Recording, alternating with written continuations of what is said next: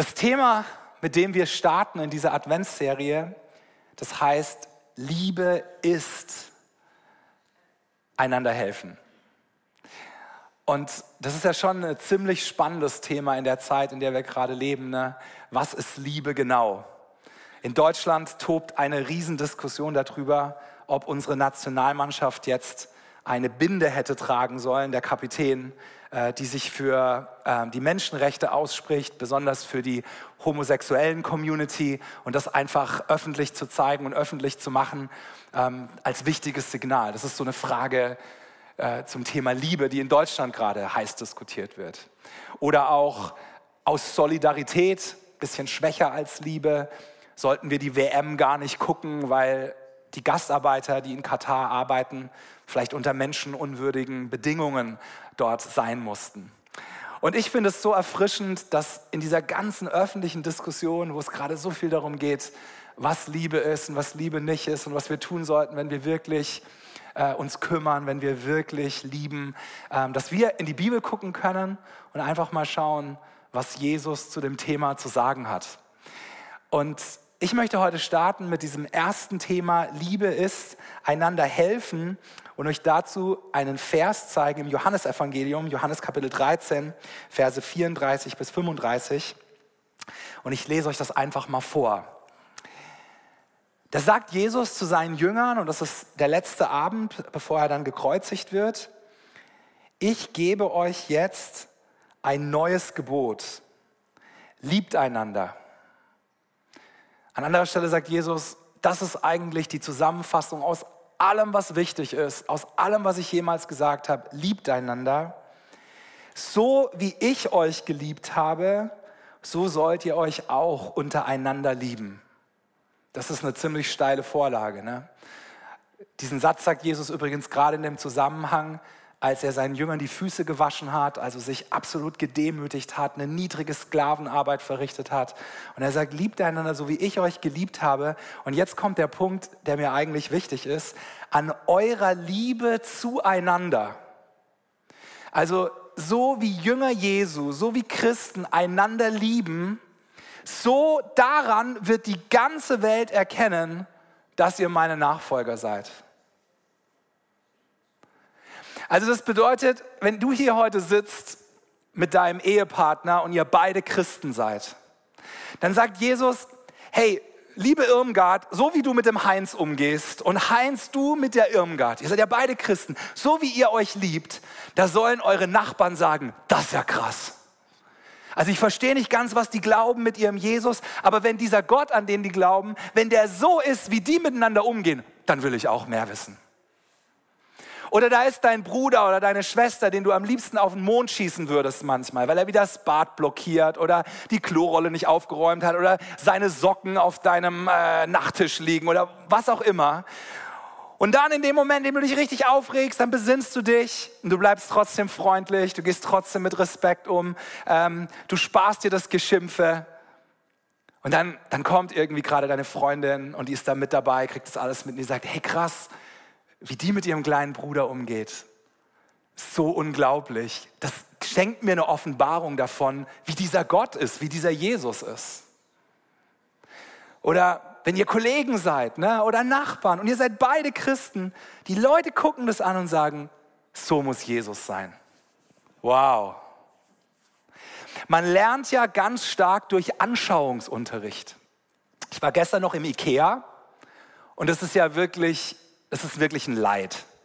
Wer schon mal im Ikea war, der weiß, egal was du kaufst, die peitschen dich durch das, durch das ganze Kaufhaus. Du musst jedes einzelne äh, äh, äh, Bereich musst du ablaufen, bis du irgendwie deine Pflanze kriegst. Und du wolltest kommen, also du wolltest zu Ikea und wolltest irgendwie so ein Bücherregalständer kaufen und du verlässt die Kasse mit einem ganzen Einkaufswagen voll. Meistens gibt es Frau oder Mann in der Familie, die sind solche Sammler. Meistens sagt man ja, Männer sind Jäger, Frauen sind Sammler und die sammeln dann in dem Einkaufswagen alles. Und warum kaufst du das ganze Zeug? Weil sie dich wirklich durch jedes Zimmer durchführen und du denkst, das sieht aber nett aus, das sieht aber schön aus, ach, das bei mir zu Hause. Also du kaufst, du schlägst zu, du nimmst an, weil du etwas vor Augen geführt kriegst. Und ich glaube, das, wonach sich unsere Welt sehnt, wirklich sehnt, ist Liebe in Aktion zu sehen. Und Jesus sagt hier, die Top-Methode, dass Menschen an mir Interesse bekommen und erkennen, wie ich bin, ist, dass sie sehen, wie Christen sich gegenseitig lieben. Wow. Was für eine Hypothek. Was für eine Hypothek. Liebe ganz praktisch, ne? Ich weiß nicht, wie es dir geht, wenn du das so hörst. Also für mich ist das krass. Man geht ja auch manchmal in eine Kirche und man beurteilt dann so ein bisschen. Ich glaube, da seid ihr in Luzern vielleicht auch nicht ganz gefeit davon. Und man beurteilt eine Kirche danach, wie toll der Lobpreis ist, wie gut der Prediger predigt oder der Pastor, ob das Kinderprogramm was taugt oder nicht, oder wie schön die Bühne dekoriert ist oder nicht. Und dann kommt man so, zu seinem Urteil. Wisst ihr, was ich ganz selten höre? Ist, dass jemand eine Kirche danach beurteilt, wie stark dort geliebt wird. Irgendwie zu sagen, boah, wie, wie toll die Predigt dort ist und wie krass der Lobpreis bei Hillsong und was auch immer. Das ist relativ einfach. Aber wann habt ihr denn das letzte Mal gehört, hey, die Kirche in dem Dorf, da musst du unbedingt mal hingehen. Wie die sich lieben, das ist von einer anderen Welt. Das, das spielt in unseren Kriterien, wie wir, wie wir urteilen, oft eine sehr untergeordnete Rolle. Für Jesus liegt es ganz oben auf. Seid ihr da? Jetzt möchte ich ähm, anhand eines Bildes, das in Deutschland in einer Zeitung veröffentlicht wurde, das mal ein bisschen praktisch machen. Lieben ist gleich helfen. Und äh, dieses Bild war in einer Zeitung.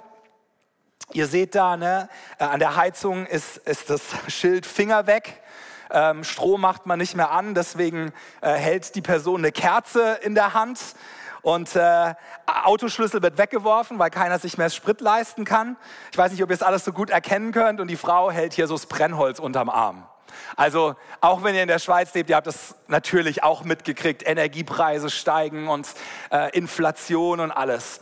Ich habe gestern noch mal ein paar Statistiken nachgelesen in der Schweiz, deswegen weiß ich, dass das, was ich jetzt hier sage, vielleicht mehr auch ein deutsches Problem ist, aber trotzdem glaube ich, dass es auch hier in der Schweiz genug Realität ist, dass ihr etwas damit anfangen könnt. Also wenn man in Deutschland ähm, die Zeitungen liest, wenn man die Reportagen anhört, die Expertenrunden, dann ist es, glaube ich, ziemlich safe to say, dass wir anscheinend unseren Wohlstandszenit in Deutschland hinter uns gelassen haben. Es ist nur noch die Rede von Krisen. Eine Krise löst die andere ab. Corona-Krise, Energiekrise, Ukraine-Krise, Stromkrise. Nur noch Krisen die Industrie flieht. Wir haben eine Inflation von 10 Prozent. Also wirklich krass für Leute, die versuchen, ähm, ihr Leben zu meistern, wenn sie sowieso schon nicht genug hatten. Es gibt eine nationale äh, Diakoniebewegung, die ist unabhängig von der Kirche in Deutschland, die heißt die Arche. Und da war der Pressesprecher da und der spricht jetzt nicht über die Bundesländer im Süden, sondern mehr über den Norden, über den Osten. Er hat gesagt, er glaubt, dass es ab Januar Menschen in Deutschland geben wird, die wirklich hungern und die kümmern sich vor allem um Kinder. Wir haben in Deutschland ein Riesenproblem, unsere Renten noch zu bezahlen. Also da ist die Rede von Eintrittsalter 70. Ähm, die Menschen leben alle zehn Jahre länger, weil wir medizinisch natürlich zugelegt haben und gleichzeitig möchten wir keine Kinder kriegen und schon bloß keine Menschen, die irgendwie bei uns einwandern. Wir sind hoch verschuldet. Die Gesetze, die wir verabschieden, bringen Deutschland immer mehr in die Krise und die nächste Generation, die muss das irgendwie ausbaden. Und so langsam trauen sich die ersten Politiker bei uns öffentlich zu sagen, die Art und Weise, wie der Staat unser Land versorgt hat, das wird in der Zukunft so nicht mehr möglich sein. Also ich mache euch mal ein Beispiel. Ne? Jetzt die Energiepreise sind in Deutschland durch die Decke gegangen. Und dann hat die Regierung ein Paket verabschiedet und hat zum Beispiel gesagt, naja, wir werden jetzt äh, ab März eine, eine, eine, eine, eine Bremse auf die, auf die Gaspreise legen. Und das zeigt so ein bisschen unsere Mentalität. Das würde mich jetzt wundern, wenn es in der Schweiz nicht anders wäre. Alle haben gesagt, ja toll, im März brauche ich keine äh, Energiebremse mehr, da ist ja schon fast wieder Frühling.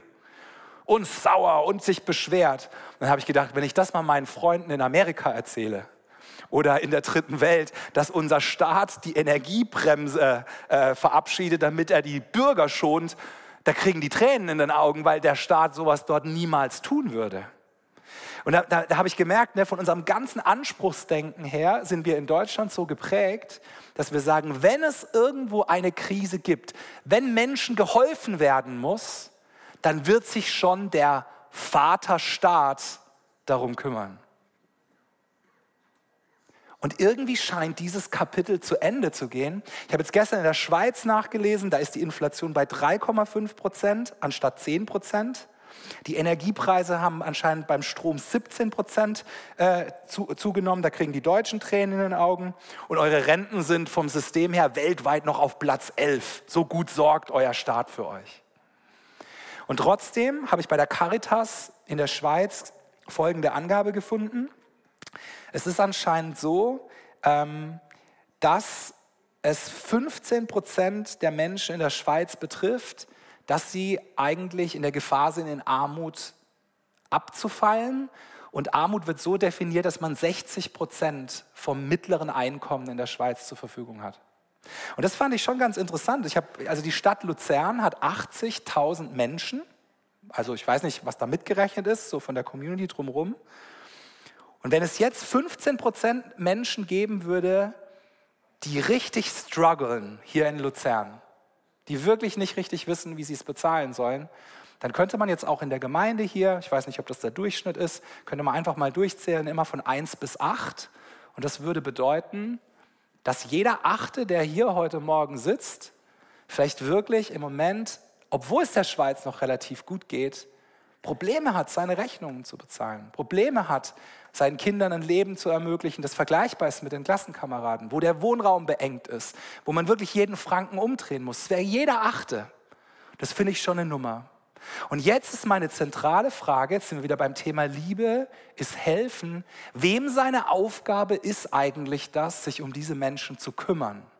Wenn sie nicht faul sind, wenn sie nicht irgendwie das Geld einfach nur vergeuden, sondern wenn sie einfach nicht mehr haben. Wem seine Aufgabe ist das? Wir würden in Deutschland sofort sagen, da kümmert sich der Staat drum, da gibt es ein entsprechendes Amt. Worauf ich hinaus möchte, ihr Lieben, heute Morgen ist, dass Menschen zu helfen schon immer die Kernkompetenz der Kirche war. Und vielleicht kommen wir auch mal wieder in eine Zeit, wo der Staat es gar nicht mehr kann. Und dann ist die Frage, was machen wir?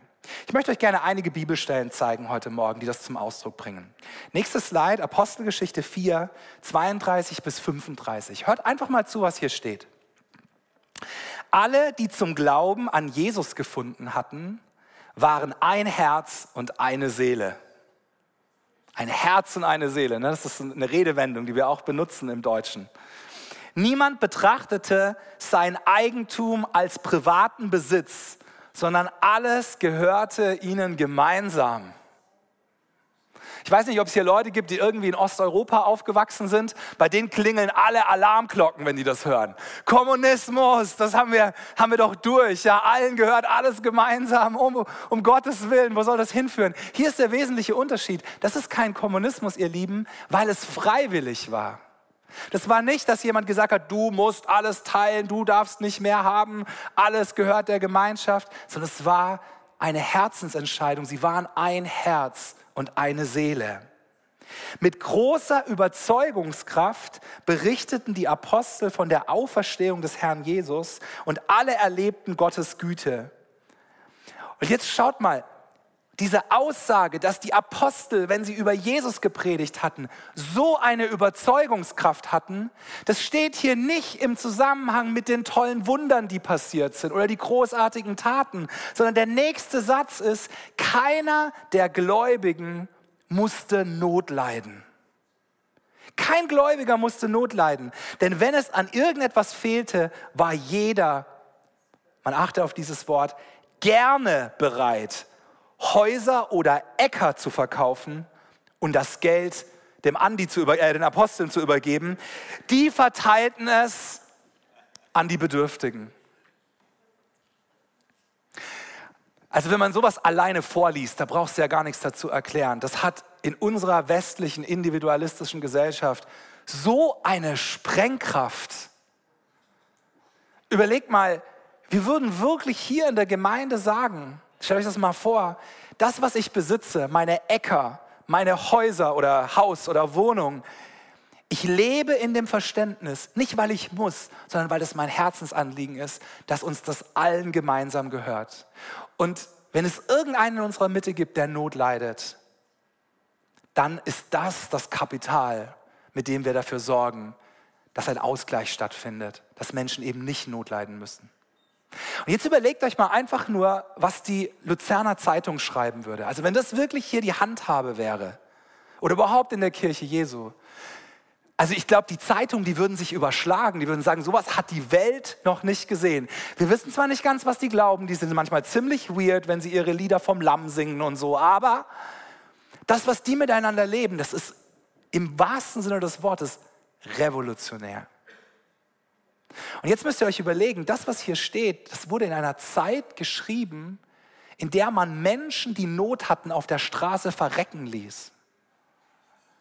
Und auf einmal ist da eine Community, die sich Christen nennt und die gehen so miteinander um. Kein Wunder, hat jeder gesagt. Bei dem Gott unterschreibe ich sofort.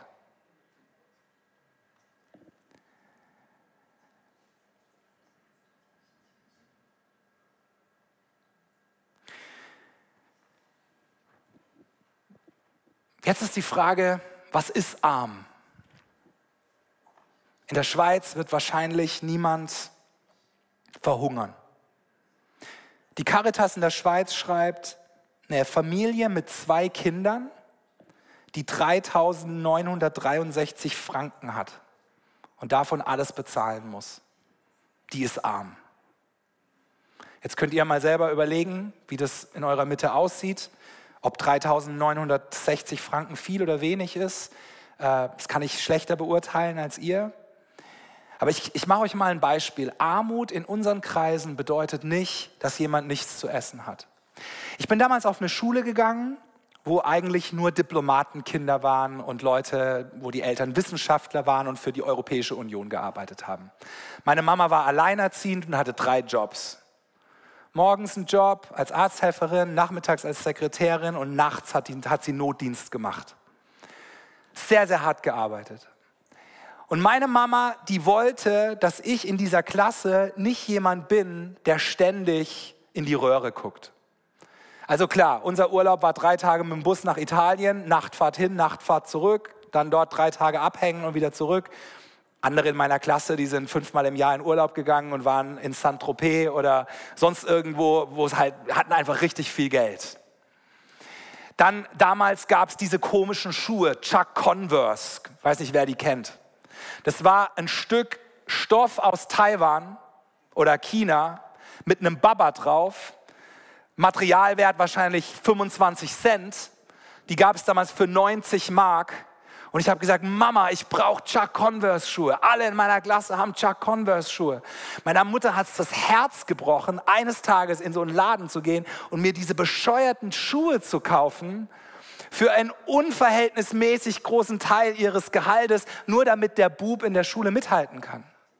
Levis und Diesel Jeans. Das war damals total in. Das brauchte man, wenn man irgendwie dazugehört. Jeder in meiner Klasse hatte das an. Ich weiß noch, wir waren in Paris auf dem Flohmarkt. Das Ding war wahrscheinlich noch nicht mal echt, als meine Mama mir da eine reduzierte Diesel Jeans gekauft hat. Nur ein Stück Stoff, wahrscheinlich fake, nur damit dieses Emblem da hinten drauf prangert, um irgendwie dazuzugehören. Du bist auf den Kindergeburtstag eingeladen und alle Kinder bringen ihre Geschenke entsprechend dem Einkommen der Eltern und du kommst halt mit irgendwas, was so irgendwie fünf Mark wert ist, weil mehr geht halt nicht. Wir müssen Armut in unseren Kreisen ein bisschen anders an, anschauen. Es geht nicht um existenziell auf der Straße verhungern, aber diese Dinge, die finden statt. In, in meiner Gemeinde habe ich zum Beispiel gesagt, hey, wenn ihr nach der nach der Gemeinde irgendwo hin essen geht, alle mit den jungen Erwachsenen, und da ist jemand, da sind Leute dabei, die sagen, ich gehe nie mit, da mal zu fragen, sind das einfach Introverts? Oder ist es einfach zu viel, jeden Sonntag einen Döner zu essen? Und ich glaube, wir sind überhaupt nicht sensibel dafür.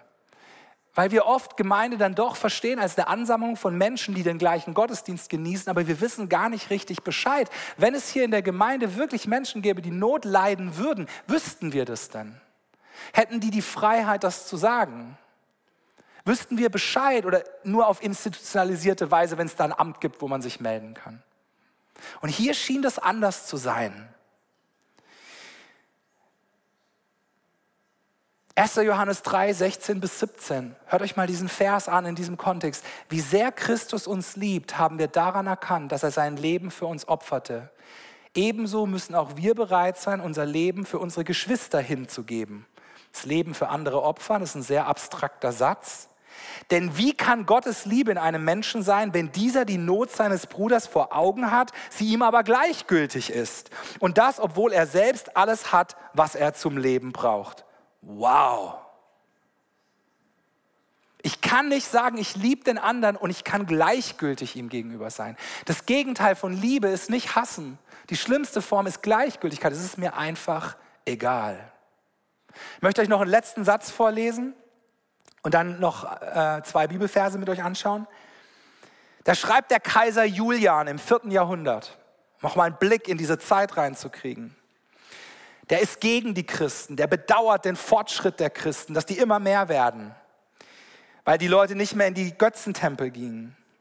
Er schreibt, der Atheismus, damit meint er den christlichen Glauben, weil die sich eben von den Götzen abgewandt haben, schreitet besonders fort durch den liebenden Dienst, den sie an Fremden tun und durch ihre Fürsorge für die Sterbenden und deren Begräbnisse. Es ist ein Skandal, dass es nicht einen einzigen Juden gibt, der betteln muss und dass die gottlosen Galiläer sich nicht nur um ihre eigenen Armen kümmern, sondern auch um unsere, während diejenigen, die noch zu uns gehören, umsonst nach der Hilfe suchen Sachen, die wir ihnen geben sollten. What a statement. Wow. Okay, nächster Vers. Jakobus 1, Vers 27. Drei Stück habe ich für euch heute. Jakobus war der Bruder von Jesus und er war der Leiter der Gemeinde in Jerusalem. Und dann sagt er mal, Witwen und Waisen in ihrer Not zu helfen. Witwen und Waisen waren so die Paradepersonengruppen von, von Menschen, die oftmals gelitten haben. Das ganze Alte Testament redet von Witwen und Waisen, wie sie besonders auf Gottes Herz sind. Und äh, Sodom und Gomorra zum Beispiel da wird mal ausbuchstabiert, warum Gott Sodom und Gomorra vernichtet hat. Und ihr werdet erstaunt sein, es geht dabei gar nicht in erster Linie darum, dass die so unmoralisch gelebt haben, das war auch ein Teil davon, sondern der Grund, warum Gott sie vernichtet hat, gesagt, weil ihr euch nicht um die Witwen und Waisen gekümmert habt.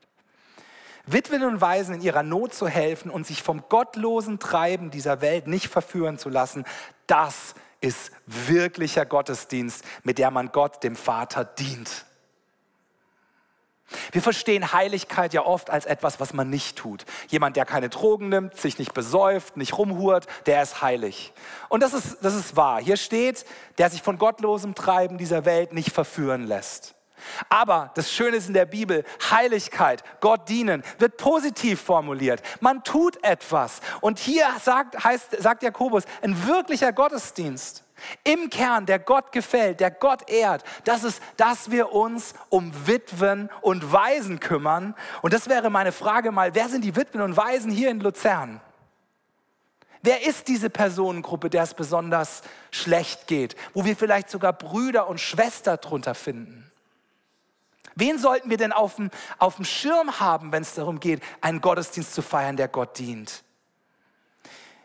Ich bin viel in der dritten Welt unterwegs und ihr Lieben, das sind dann oft Länder, in denen der Staat eben nicht versorgt. Und wenn du eine Kirche bist, die mehr ist als eine 20-Mann-Hinterhofgemeinde, die ein bisschen was auf sich hält, dann kannst du nicht existieren, ohne dass du ein Witwenprogramm hast, ohne dass du ein Waisenprogramm hast, ohne dass du ein Ausbildungsprogramm hast für Kinder, die keine Ausbildung kriegen. Es wäre schlichtweg nicht möglich, weil es so Hand in Hand geht. Wir haben das gar nicht mehr auf dem Schirm, weil der Staat das in unseren, Länder, in unseren Ländern übernommen hat. Aber es ist Kernauftrag der Kirche. Es wird berichtet von einem Kirchenvater, da kam eine Räuberbande in die Kirche und hat gesagt, er soll den Kirchenschatz rausrücken. Wisst ihr, was der gemacht hat? Der hat die ganzen Armen genommen, die in der Kirche gelebt haben, weil sie sonst nichts hatten, hat sie rausgebracht und hat gesagt, hier ist unser Schatz. Was für eine andere Art zu denken. Wie reich ist die Kirche hier, das Zollhaus Luzern? Fragen wir da die Person, die die Finanzen verwaltet, ey, was haben wir auf dem Konto? Müssen wir mehr spenden oder weniger? Äh, wahrscheinlich nie, aber müssen wir, also wie reich sind wir? Oder schauen wir, wie viel Arme hat Gott uns gegeben, denen wir helfen können? Was für eine andere Art zu denken.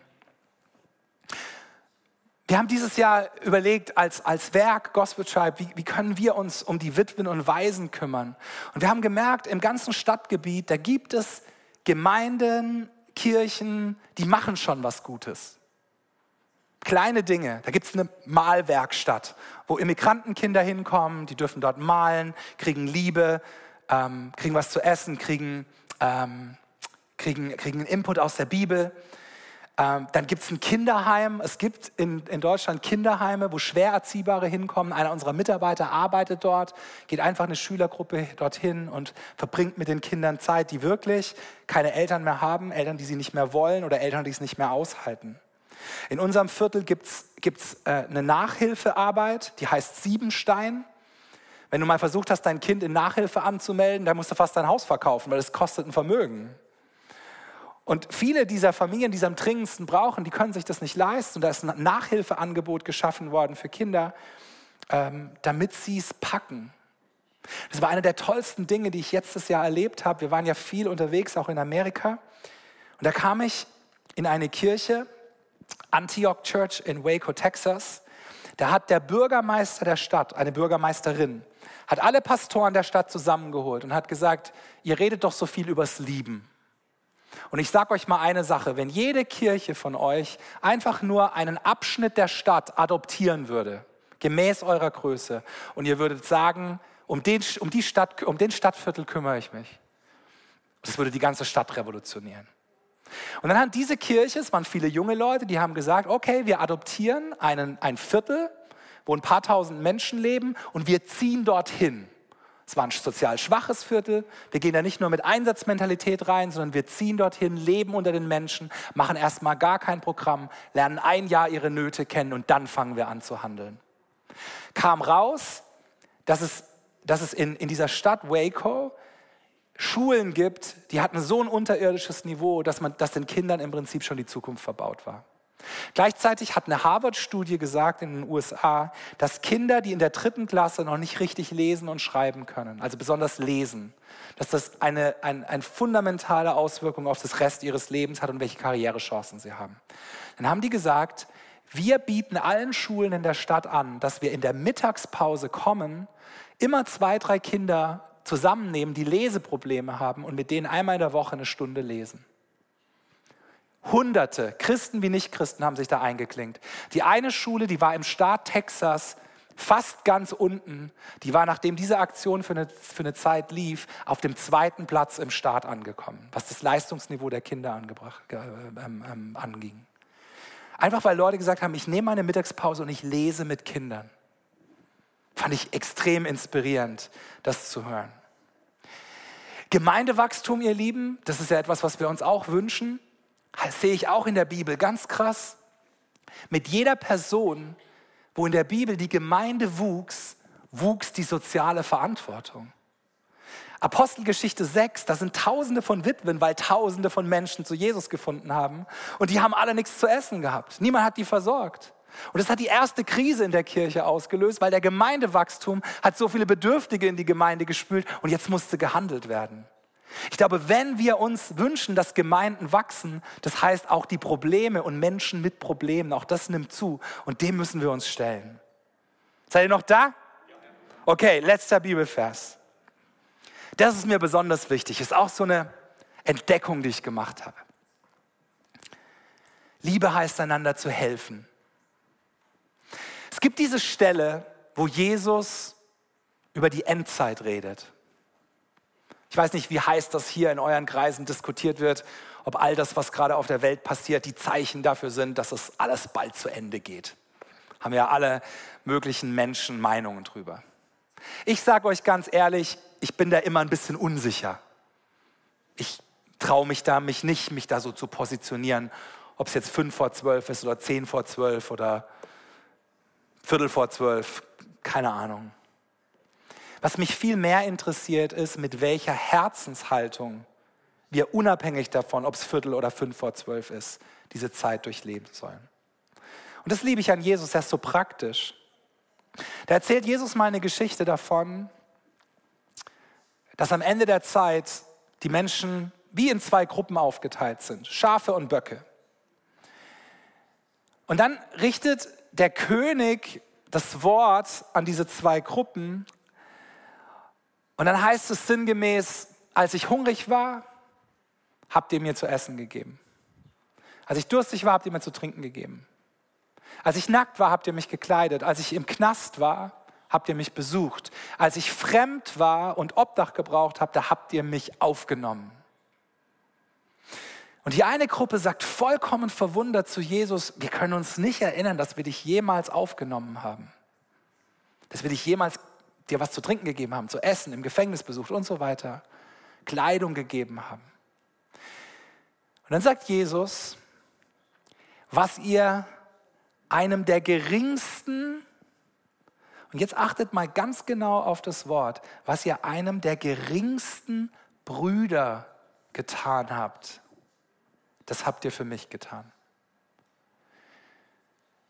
Was meine ich mit diesem Wort Brüder oder kann man auch sagen Brüder und Schwestern? Sind ja inklusiv und natürlich sind Frauen gemeint. Wisst ihr, was hier eigentlich betont wird? Eine ganz krasse Priorisierung darauf, bevor wir der ganzen Welt helfen, geht es darum, den Brüdern und Schwestern zu helfen. Die Menschen haben gesehen, was die Christen untereinander gelebt haben und haben gesagt, das weckt mein Interesse an diesem Gott. Wir haben in dem Statement vom Kaiser Julian gehört, um unsere kümmern sie sich auch. Das ist kein Appell dafür, selektiv zu sein und, und Menschen, die nicht an Jesus glauben, sich um die nicht mehr zu kümmern. Nichts wäre ferner, aber es ist hier eine Priorisierung auf der Familie Gottes. Menschen sollen wie im Ikea sehen, wie wir einander helfen, wie wir einander unterstützen, wie wir ein Herz und eine Seele sind, wie wir untereinander leben. Und dann packen sie sich den Einkaufswagen voll und sagen, das will ich. Das ist der kleine und feine Unterschied. Und jetzt, ihr Lieben, möchte ich tatsächlich noch mal versuchen, euren Blick zu weiten. Ich weiß nicht, wie stolz ihr drauf seid, Schweizer zu sein.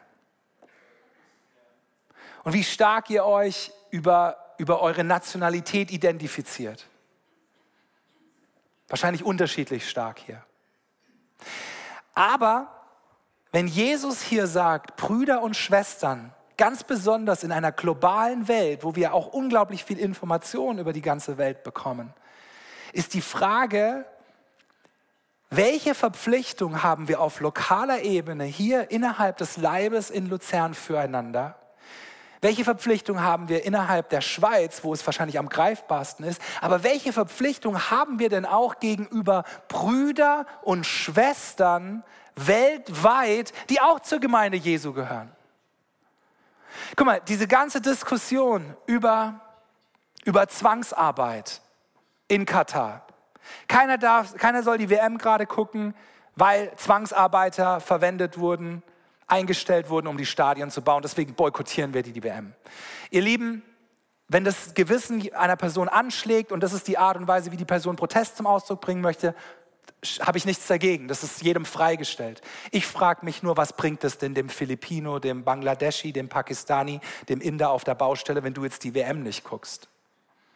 Für mich ist eine andere Frage viel entscheidender. Ganz viele von den Filipinos, die da auf den Baustellen arbeiten, ich war in den Philippinen letztes Jahr, das sind Christen. Das sind Brüder und Schwestern.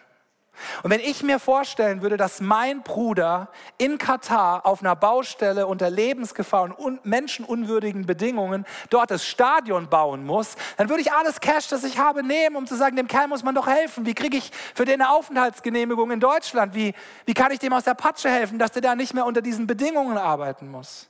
Oder wenn ich das Mädchen in Pakistan sehe, das vielleicht eine Schwester ist, weil sie aus einer christlichen Familie kommt, die da Ziegel klopft, wenn das meine Tochter wäre, my goodness, was würde ich tun, um das Kind da rauszuholen? Jetzt die Ukraine, ne? ich freue mich über die Nachrichten, dass so viele Gebiete vielleicht auch wieder frei sind, wo Morden, Vergewaltigen aufhört. Aber vielleicht habt ihr die Satellitenbilder gesehen von der Ukraine. Da gibt es keinen Strom mehr an vielen Orten und jetzt kommt der Winter. Was ist denn, wenn da meine, meine ukrainischen Brüder und Schwestern sitzen in Kinderheimen, in Städten, in zerbombten Orten und die wissen nicht, wie durch den Winter kommen? Was hat denn das mit mir zu tun? Und jetzt nochmal zu der Frage, warum ich das mit, der, mit, der, mit, der, mit, der, mit dem Nationalstolz aufgemacht habe. Die Bibel setzt eine ganz krasse Betonung. Sie sagt, wichtiger selbst als unsere Landsleute, wichtiger sogar als die eigene Blutsfamilie in der Bibel ist die Betonung darauf, dass wir Brüder und Schwestern im Glauben sind. Nicht um natürliche Familie abzuwerten, sondern um die Bedeutung herauszustellen, die Glaubensfamilie hat. Was ihr einem der geringsten meiner Brüder getan habt, das habt ihr mir getan. Und dann würden wir uns vielleicht nicht empören, wir würden nicht in erster Linie für One Love Binden argumentieren, wir würden nicht die WM boykottieren, indem wir es nicht angucken, sondern wir würden überlegen, was können wir denn wirklich für die Menschen auf der Baustelle tun. Was können wir denn wirklich tun, dass Menschen, die homosexuell orientiert sind, sich in unseren Kreisen geliebt und angenommen fühlen? Vielleicht bist du heute hier und du bist zum ersten Mal in so einer christlichen Kirche oder bist gerade dabei, dir das anzugucken. Ich vermute mal, wenn du das wahrnehmen würdest unter uns, dann würdest du schon viel mehr vielleicht sagen, wow, das interessiert mich, da möchte ich mehr von erkennen. Ich möchte dir sagen, wenn du Christen oder uns Christen bis jetzt so noch nicht erlebt hast, dann möchten wir uns bei dir entschuldigen. Aber wir möchten dir sagen, der Gott, dem wir dienen, der ist so. Ich möchte euch das letzte Bild zeigen von meiner Botschaft heute. Habe einfach versucht, ein Jesusbild zu finden, dass wir ihn vor uns haben.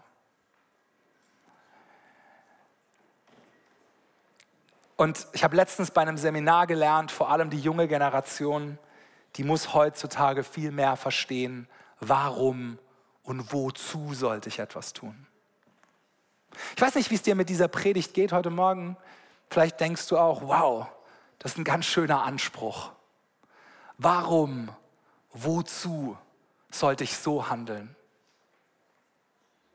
Diese Opfer bringen, so sehr ans Kollektiv denken mich um die Not Brüder von Schwestern in anderen Ländern zu kümmern. In 2. Korinther 8, Vers 9, da steht mal Folgendes über Jesus. Denn ihr kennt die Gnade unseres Herrn Jesus Christus. Jesus, der Herr, dem wir nachfolgen, dem wir dienen, zu dem du irgendwann mal in deinem Leben Ja gesagt hast. Dass er da er reich war, um euretwillen arm wurde. Wenn du nach einem Vorbild suchst, nach jemand, der das wirklich gelebt hat, alles zu haben und zu sagen, ich gebe das alles auf, weil ich eine höhere Vision, einen höheren Wert ergreife. Ich bin reich, aber ich wäre um euretwillen arm. Dann ist das Jesus. Er hat die Herrlichkeit im Himmel verlassen, wurde Mensch, wurde von seiner eigenen Familie abgelehnt, von seinem Dorf abgelehnt, von der Elite der Gesellschaft abgelehnt, von der Besatzungsmacht abgelehnt. Am Ende haben sie ihn ans Kreuz geschlagen, haben ihn verspottet, haben ihn den brutalsten Tod erleiden lassen, den es zu erleiden gab.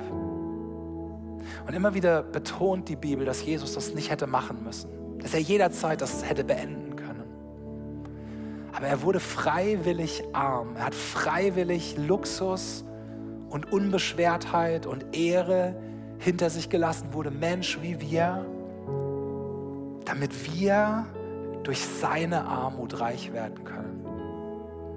Wenn du heute hier sitzt und du weißt, mir ist vergeben, ich bin angenommen, egal was mir hier auf dieser Erde passiert, ich, ich werde bei ihm sein, ich bin Teil von einem Netz von Menschen, die darum bemüht sind, sich zu lieben.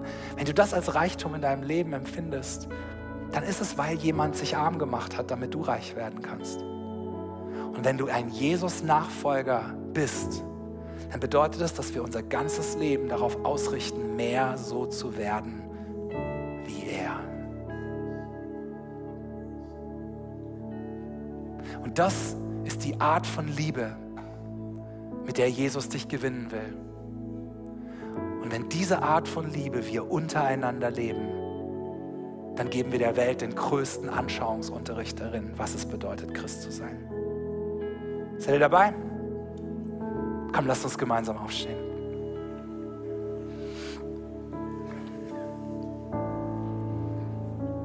Ich möchte dich einladen, dass da, wo du stehst, dass du vielleicht einfach mal kurz deine Augen schließt, innerlich zur Ruhe kommst. Lass uns doch mal ein paar Momente Stille miteinander erleben hier heute Morgen.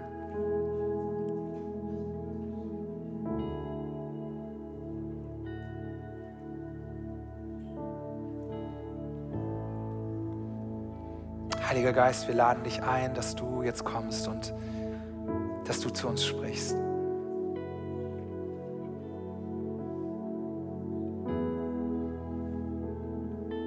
Du bist der, der uns gewinnt.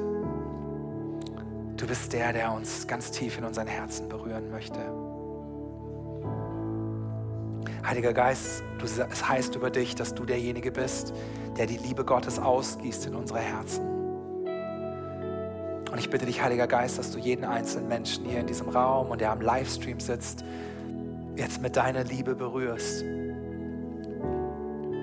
Jesus, wir lieben, weil wir zuerst geliebt worden sind.